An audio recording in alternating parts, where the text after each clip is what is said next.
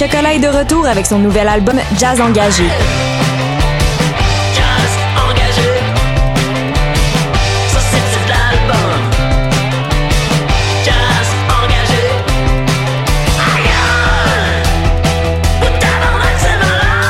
Le nouvel album est maintenant disponible. Tous les détails sur leur Bandcamp.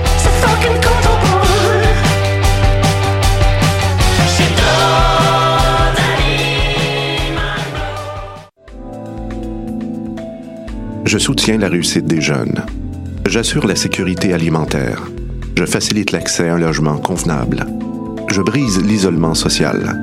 Je bâtis des milieux de vie rassembleurs. J'aide une personne sur sept dans le Grand Montréal. Je donne à la campagne Centraide UCAM. centraide.ucam.ca.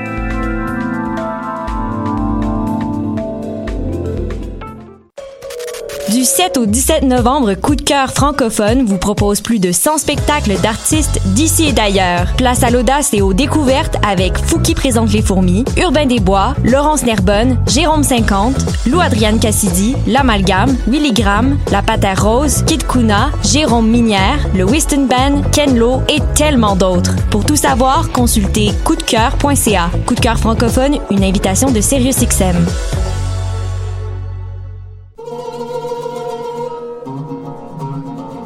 Du 25 octobre au 17 novembre, le Festival du monde arabe de Montréal célèbre son 20e anniversaire et présente des créations inédites. Et la femme chante à Dieu, un spectacle réunissant des chants sacrés juifs, chrétiens et soufis, un grand hommage à la diva Oum Kaltoum, Raconte-moi la Syrie,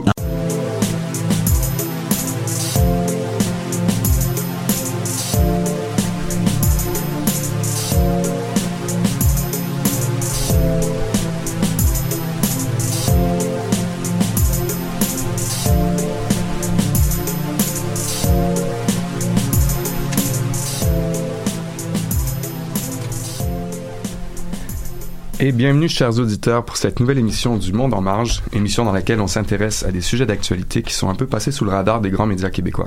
Alors, sans plus tarder, je vous fais un petit tour de table euh, de l'équipe. Alors, euh, Raphaël, tu vas nous parler euh, de l'interdiction du foie gras à New York. Bonjour, Raphaël. Bonjour. Euh, ensuite, Léo, tu nous parleras de la mort du chef de l'État islamique, al-Baghdadi. Bonjour, Léo. bonjour Émile. Euh, puis Hicham nous parlera euh, du sommet Russie-Afrique. Il sera au téléphone avec nous. Puis euh, Alexandra nous fera sa fameuse chronique santé. Bonjour Alexandra. Salut Léo. Non, c'est Émile. Oh mon dieu, Émile J'allais dire, il y a juste Alexandra qui est réveillée ce matin, elle avait la bonne énergie, Eh non, mais en fait, non, pas du tout. Euh, puis après Alexandra, ben moi je vous parlerai de jeux vidéo et on finira avec le moment que vous attendez tous évidemment, la chronique, le billet d'humeur de Anna. Arrêtez de me mettre la pression comme ça. Bonjour tout le monde. Alors on commence tout de suite avec Raphaël. Euh, Raphaël, aujourd'hui tu nous parles donc euh, d'une interdiction qui réjouit certaines personnes mais qui en désole d'autres. On parle donc de l'interdiction du foie gras à New York en 2020. C'est exact, Émile. Donc, je vais vous parler euh, aujourd'hui de ce sujet hautement controversé, l'interdiction du foie gras dans tous les commerces et restaurants de New York. Euh, à savoir cependant, aucun foie gras français euh, n'est livré euh, à New York, donc cette interdiction n'aura aucun impact sur ce ô combien important marché français. Mais alors c'est quoi les conséquences par exemple pour un New-Yorkais qui aura en sa possession euh, du foie gras avec lui? Alors, un New-Yorkais qui servirait, vendrait ou même détiendrait ce produit illicite risque une amende de, attention, 500 à 2000 dollars. Ouf, quand même. Yeah! Alexandra Ah ouais, là, ils sont tellement mortes, hein. Ben ouais. Puis mais est-ce qu'il y a des recours pour contester cette loi? La loi n'a pas encore été euh, ratifiée par le maire de New York, Bill de Blasio, mais il va sans dire que les dirigeants d'entreprises de la filière du foie gras euh, dans les environs de New York sont particulièrement mécontents et ils ont annoncé qu'ils allaient contester cette loi en justice. Évidemment. Et à part New York, est-ce qu'il y a d'autres endroits dans le monde par exemple où le foie gras est interdit? Euh, la commercialisation du foie gras est interdite dans l'État de Californie. Sa production est interdite au Danemark, au Royaume-Uni et en Australie. Bref, tous des endroits où Léo ne s'installera probablement jamais. Je confirme, merci de le souligner. Ça risque pas. Oh, sinon, il faut que tu aies vraiment beaucoup d'argent pour pouvoir payer les amendes à chaque fois que tu te fais une petite toast au foie gras. C'est vrai. C'est vrai. C'est une possibilité. Mais alors pourquoi interdire le foie? Pourquoi cette loi? Donc l'interdiction, en fait, c'est à propos des produits issus du gavage des animaux. Donc c'est une pratique qui est dénoncée par euh, beaucoup d'élus à la mairie de New York et par plusieurs associations de protection des animaux. Donc le gavage, c'est une technique d'élevage qui consiste à engraisser des animaux par une alimentation qui est calorique et surabondante. Cette technique sert à produire entre autres le magret, le confit de canard et bien sûr le foie gras. Lors de cette étape, euh, donc euh, lors de l'étape de la finition pardon d'engraissement, on enfonce la nourriture, donc essentiellement du maïs, dans la gorge de l'oiseau. Alexandra n'aime pas ça. à La l'aide d'un caméra est tube de sur elle, mais- 25 cm environ deux fois par jour pendant deux à quatre semaines. Mais il existe aussi d'autres euh, alternatives en fait euh, au gavage qui est pratiqué par beaucoup d'éleveurs en France, notamment en Espagne, euh, au Québec et aux États-Unis. Donc c'est un système d'engraissement libre, une technique qui est considérée comme éthique. Donc cette, te- cette euh, technique consiste à prendre avantage du fait que ces oiseaux sont plutôt gourmands et se gavent eux-mêmes avant l'arrivée de l'hiver. Donc les oiseaux ont du grain à volonté dès la naissance et ensuite du maïs. euh, ils, se font donner du maïs enroulé dans de la mélasse deux mois avant l'abattage. Et ils sont souvent euh, élevés, euh, enfin, ils peuvent aller dehors, etc. lors de ce système Je savais pas que ça d'engraissement libre. existait. Je savais qu'il y avait une alternative. Ouais, pousser euh, les oiseaux à, à être obèses, quoi, en gros. c'est incroyable. Mais, mais alors, c'est quoi l'avis des producteurs de foie gras là, qui sont euh, qui sont autour de New York? Euh, donc, il y a Hudson Valley Foie Gras, qui est un des plus gros producteurs. Euh, eux affirment que la quantité de grains administrés aux canards ne dépasse pas celle qu'ils pour- qu'ils pourraient manger par eux-mêmes. Certains acteurs de l'industrie affirment aussi que ce n'est pas un conseil municipal de décider ce qui est cruel ou pas pour des animaux. Euh, Il y a des producteurs et des restaurateurs qui soulèvent également le point que puisque c'est une petite production, c'est plus facile de les attaquer eux plutôt que des multinationales de fast-food et des grandes chaînes. Donc, il décrit le fait que, euh, selon eux, les multinationales et les grandes chaînes euh, feraient des techniques d'élevage qui sont plus Ouais. nocives pour les animaux. Donc, euh, voilà. Maintenant, je sais que Léo voulait faire une, une intervention. On peut tous en discuter. Vas-y. Absolument, je veux faire une intervention. Et au risque de paraître désagréable aux défenseurs convaincus de la cause animale et aux législateurs de l'État de New York et de la ville de New York, je trouve cette décision indigne. J'observe un raisonnement aussi pauvre que lâche, qui est d'ailleurs souvent caractéristique des prohibitions. On préfère ici bannir le foie gras plutôt que de bannir les méthodes de gavage des canards qui peuvent tout à fait sembler contestables. Comme souvent, on fait le choix de la solution facile et démagogique au lieu d'aller à la racine du problème, et c'est ça qui est concernant. Alors, euh, je pense qu'Alexandra veut répondre quelque chose à son regard. Go vegan! Yeah! Mais c'est vrai que c'est- ça peut être un peu hypocrite parfois d'interdire ça, surtout pour les Américains qui. euh, Qui mange pratique- 120 kilos de viande Ouais, par c'est an ça. et par, euh, par habitant. Ouais, c'est ça, mais comme tu disais, Raphaël, c'est que les grandes multinationales des chaînes de fast-food sont presque inatteignables, donc euh, Mm. ils, ils se lancent pas dans un procès contre les grosses firmes, Ouais, contre c'est Ouais, les c'est petits ça. producteurs. Pour ça, les, les producteurs, en fait, trouvent que c'est tout simplement injuste de s'attaquer à eux plutôt qu'à qu'à des producteurs à plus grande échelle euh, qui auraient aussi un plus grand impact, je pense, pour la cause animale. Ben, Exact. selon Comme le mais- poulet Et qui voit écologique jamais le aussi. soleil. Exact. Tout à fait. Ben, en tout cas, merci beaucoup, Raphaël, pour cette chronique. Ça fait plaisir. Et merci Léo de t'avoir Ouais. euh, euh, prononcé sur un sujet euh, très polarisant. Alors, tout de suite, ben, justement, Léo, c'est toi qui vas nous parler euh, ensuite. Alors, tu nous parles de- du chef de l'État islamique, al-Baghdadi, qui a été neutralisé il y a dix jours par l'armée américaine. C'est bien ça? Oui, Abou Bakr al-Baghdadi, calife autoproclamé de Daesh, est mort au cours d'une opération menée par des soldats américains dans la nuit du 26 au 27 octobre. C'est à Barisha, au nord de la Syrie, près de la frontière turque, que le chef de l'organisation terroriste s'est tué grâce à une ceinture d'explosifs, alors qu'il était pourchassé par des soldats de la Delta Force et qu'il tentait de fuir par un tunnel. Et puis, c'est Donald Trump, donc je pense qu'on l'a tous euh, vu ici, là, qui a annoncé la réussite de l'opération euh, par un- une vidéo. Oui. Une fois n'est pas coutume, le président Trump a d'abord tweeté le samedi 26 octobre au soir, avertissant, je cite, que quelque chose d'énorme venait de se passer. Et c'est le lendemain, lors d'une allocution prévue à 9h à la Maison-Blanche, que Donald Trump confirme la mort du calife, déjà pressenti par quelques médias américains. Celui qui était surnommé le fantôme est mort, je cite, comme un chien, selon les précisions du président américain, qui a d'ailleurs vu l'assaut en direct vidéo depuis Washington. Ouais. Et alors, tu peux nous expliquer un peu comment ce raid s'est déroulé? Alors, l'opération Kayla Mueller, ainsi nommée en l'honneur d'une humanitaire américaine enlevée en Syrie et qui aurait été utilisée comme esclave sexuelle par al-Baghdadi, débute dans le Kurdistan irakien où une centaine d'hommes des forces spéciales décollent dans des hélicoptères de l'armée américaine. Arrivés une heure plus tard près de l'édifice refuge d'al-Baghdadi, les soldats sont déployés et font plusieurs sommations avant d'investir le lieu. Certains membres de Daesh se rendent, Al-Baghdadi tente lui de s'enfuir et des chiens sont lâchés à sa poursuite avant qu'il n'active sa ceinture d'explosifs dans un tunnel creusé sous le bâtiment, le tuant lui ainsi que les deux enfants qui l'accompagnaient. Les images déclassifiées par le Pentagone montrent que le bâtiment est ensuite rasé pour éviter qu'il devienne un sanctuaire ou un lieu de mémoire. La dépouille d'al-Baghdadi est, elle, immergée en mer en vertu des lois de la guerre, comme ce fut le cas de celle d'Oussama Ben Laden. Mais si ce raid a été rendu possible, c'est grâce à un informateur, un membre cadre de l'État islamique qui serait responsable de la logistique du calife al-Baghdadi. Celui-ci a été retourné par les Kurdes suite à l'assassinat d'un de ses proches par la police de l'État islamique et a pu confirmer aux Américains la localisation d'al-Baghdadi seulement 7 jours avant l'assaut. Et est-ce qu'il y a eu une réaction de l'État islamique depuis? Alors le groupe terroriste a confirmé la mort d'al-Baghdadi le 31 octobre par communiqué, soit 4 jours après sa mort. Daesh a aussi annoncé que son successeur avait déjà été nommé.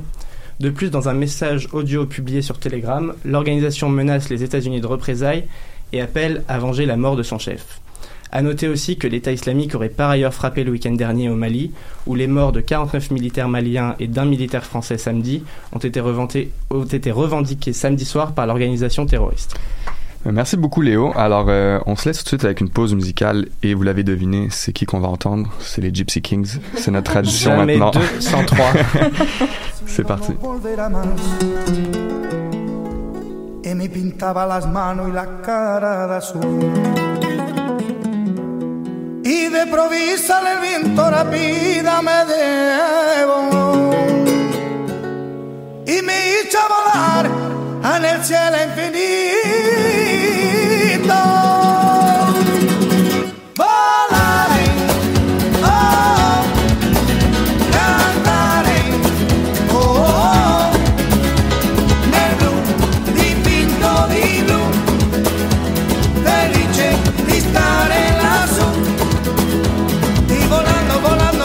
Me encuentro amado, amado que son. Y mientras ya en el mundo sale con el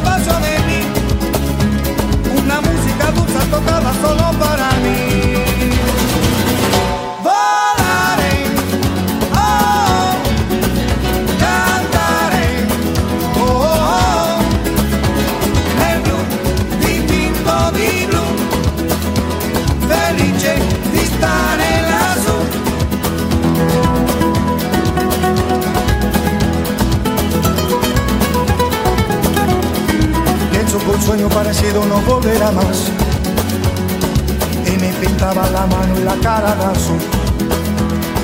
Y de improviso el viento rápido me llevó.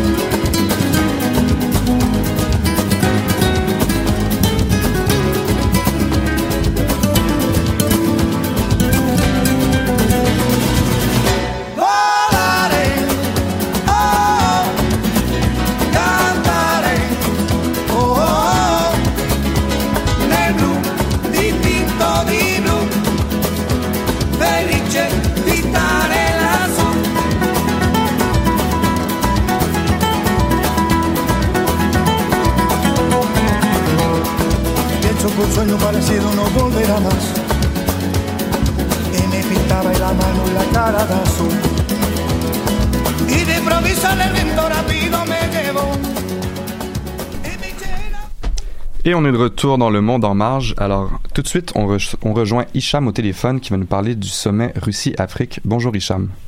Salut, Ça va bien? ça va très bien vous? Ben oui, ça va bien, merci. Alors, on a assisté à un, un sommet euh, Russie-Afrique organisé du 22 au 24 octobre. Euh, pourquoi ça, en fait? En fait, on- ce qui est intéressant là-dedans, c'est que c'est la première fois depuis euh, l'effondrement de l'URSS que la Russie organise ce genre d'événement-là. On a été habitué à voir en Afrique des sommets avec la, la France-Afrique ou encore la Chine avec l'Afrique. Et puis, Vladimir Poutine, je pense, s'inscrit dans une vision de vouloir remettre la Russie sur la carte euh, mondiale. Et donc, il a réussi à travers ces deux jours-là à réunir 43 chefs d'État et gouvernement.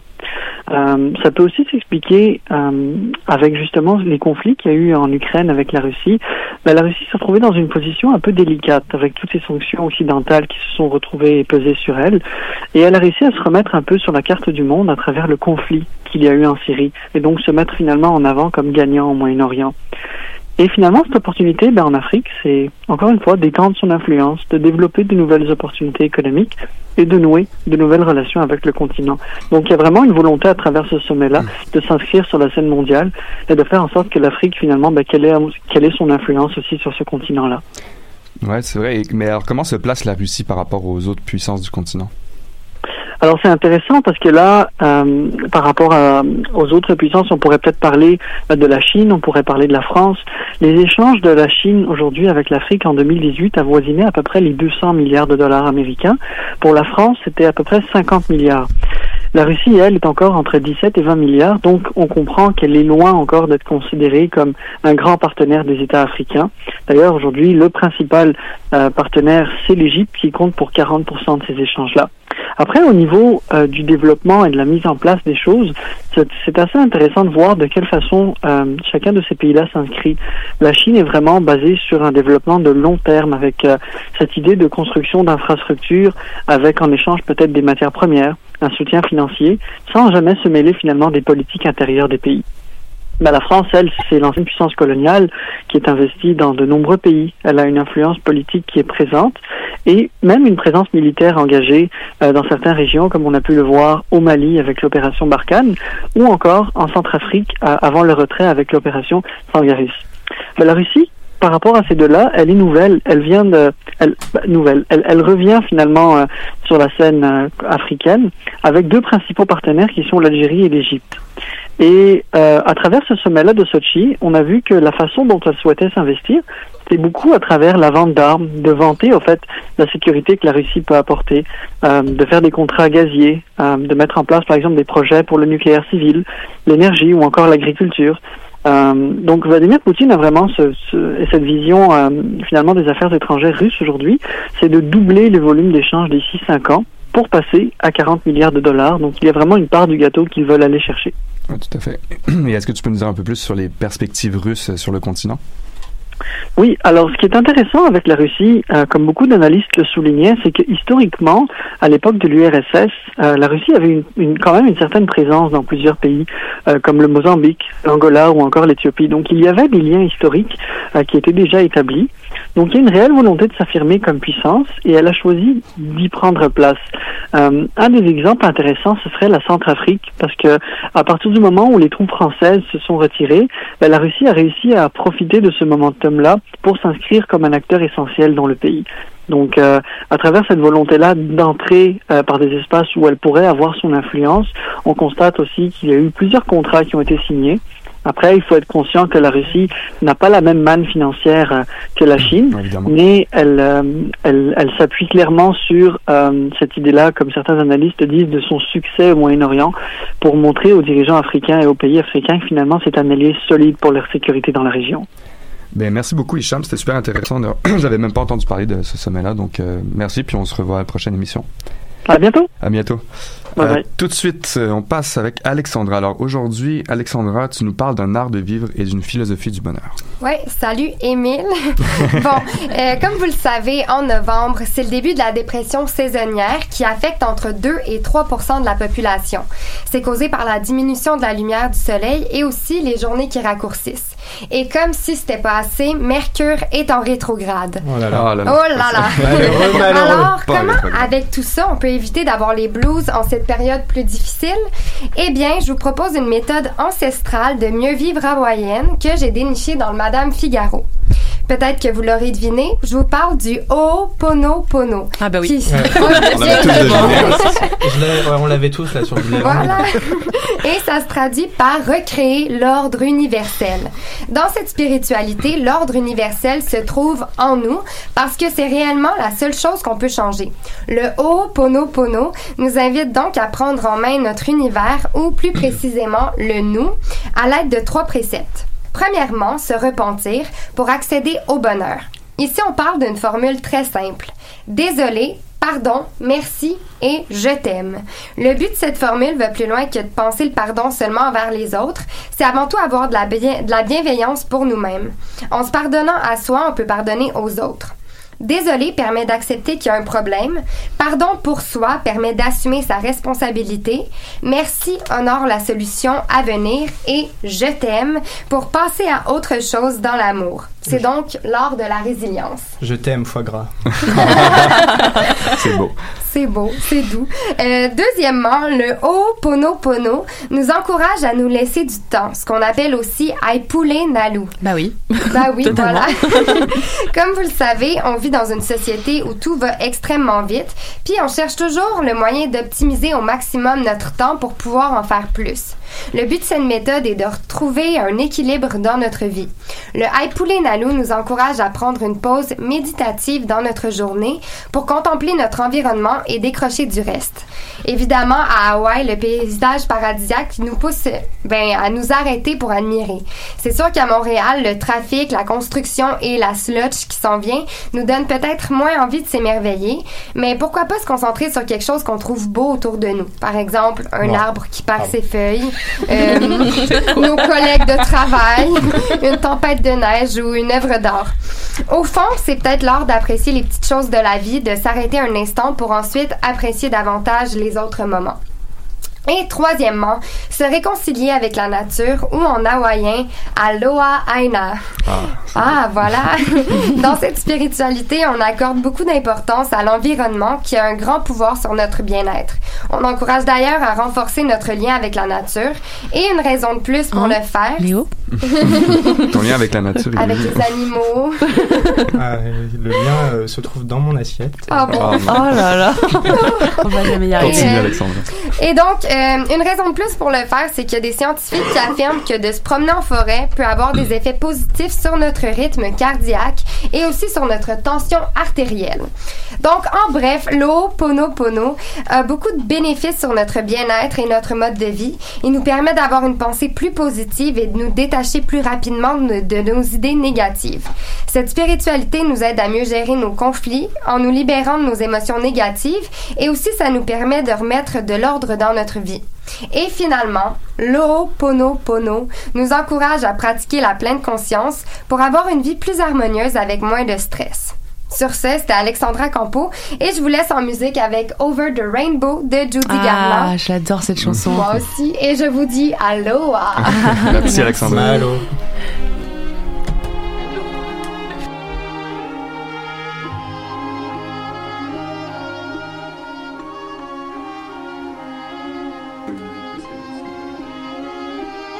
All right.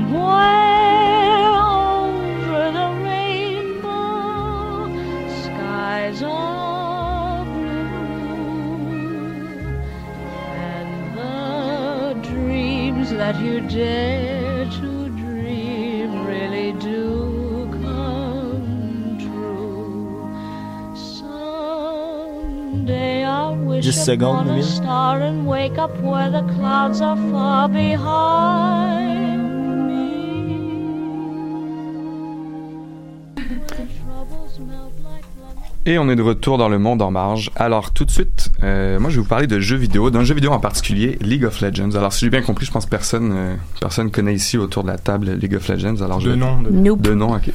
Alors bon, pour expliquer rapidement pour les noobs là, qui sont qui nous écoutent, puis ceux qui sont autour de la table avec nous. Autrement dit, tout le monde, quoi. voilà, tout le monde, à part moi. Alors, c'est un jeu sur ordinateur. Euh, deux équipes de cinq joueurs euh, s'affrontent dans une arène. Au début de la partie, en fait, avant le début de la partie, chaque joueur choisit un personnage. Chaque personnage a évidemment un rôle ou des synergies différentes. Puis une fois que le choix est fait, alors la partie commence. Puis le but, c'est euh, d'amasser des ressources et de détruire la base de l'ennemi. Voilà, on se tape dessus pendant environ 30 à 40 minutes pour désigner un vainqueur. Le premier qui détruit le nexus de l'autre équipe a gagné. Alors pourquoi je vous parle de League of Legends aujourd'hui? Eh bien parce qu'il y a les championnats du monde qui se déroulent en ce moment en Europe. Donc les phases de groupe ont déjà eu lieu à Berlin, puis les quarts de, les quarts de finale et les demi-finales ont eu lieu à Madrid également.